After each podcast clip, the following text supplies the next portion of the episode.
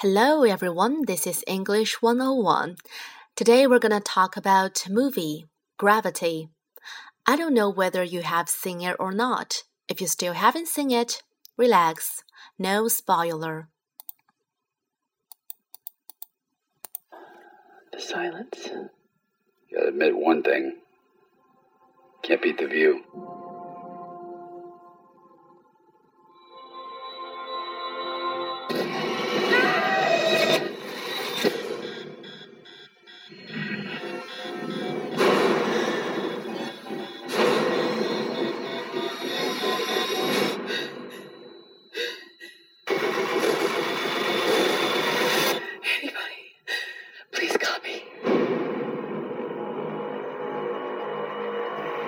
Ryan is a is a medical technician who developed a scanning device. She's there to install, to execute, go home. our main character, we wanted her to be uh, very novice in space. How you feeling? Like a chihuahua that's being tumble dried.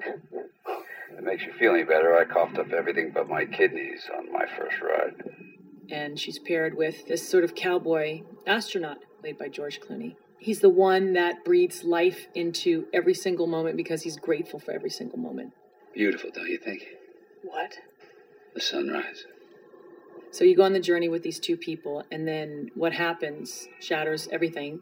Mission abort. Repeat. Mission abort. We have to go, we have to go, go, go.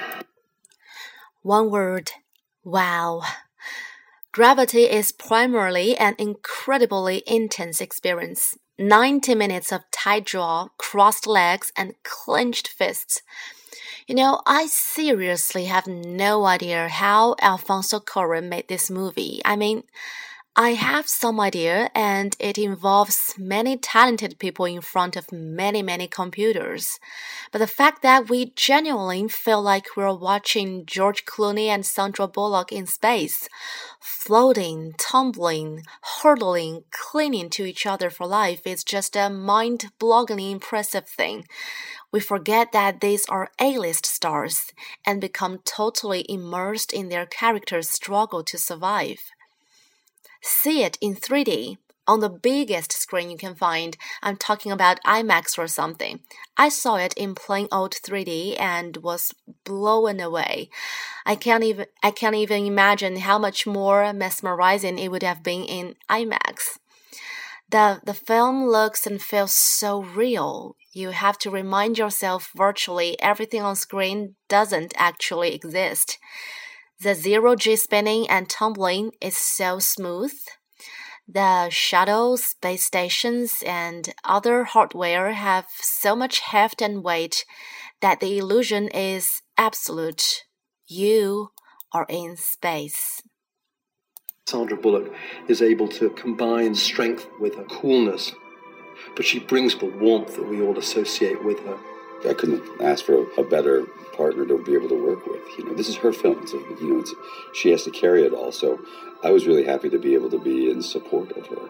It was the most collaborative experience I've ever had, with Alfonso being the master collaborator. The first reason you ever want to make a film is that the script is very good and the director is very good. I love the screenplay, and I think that Alfonso is one of the most talented directors in the game.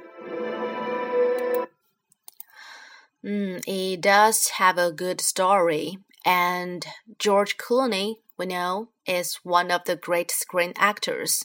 Easy on the eye and effortless in creating instantly engaging characters, whether in or out of a spacesuit. So the real revelation here is Bullock.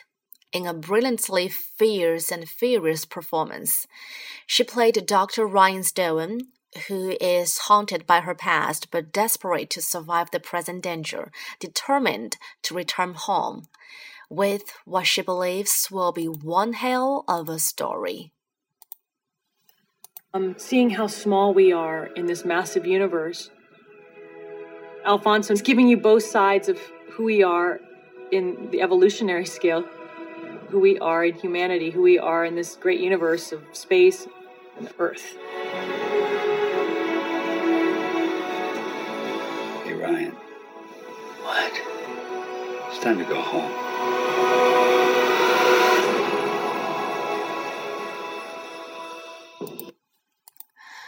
Great shot, great performance, great sound effect. But there is something about the plot that kind of bothered me, like that Kowalski floating out of Ryan's script thing. It seems like it would have been easy to correct and not change the story. It was the typical Hollywood cliffhanger where gravity would pull you down, but whoops, there should be no down. That was actually the one moment where I really stepped back and thought, oh, this isn't as real as they are claiming. I can see how that moment was important for the plot, but they just needed to write something a little differently, and it could have worked. Anyway, gravity does almost everything right in ways that are both big and small. It's beautiful and horrifying, detailed yet enormous, specific yet universally relatable. It's about how space can be a wondrous and unforgiving place. It's also about earthly human truths like love and loss, perseverance and redemption. I wouldn't call Gravity the best of the year, but definitely in the top 10. So if you haven't seen it, don't miss it. Well, it's time for uh, Ryan Stone to go home, and I believe it's time for most of us to hit the bed now and don't stay up late. Night night.